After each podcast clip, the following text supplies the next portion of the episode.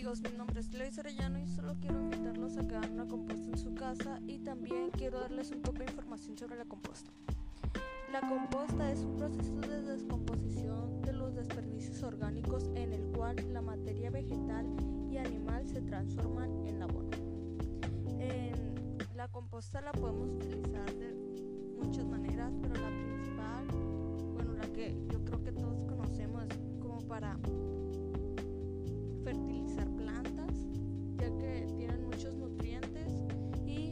ayuda a las plantas.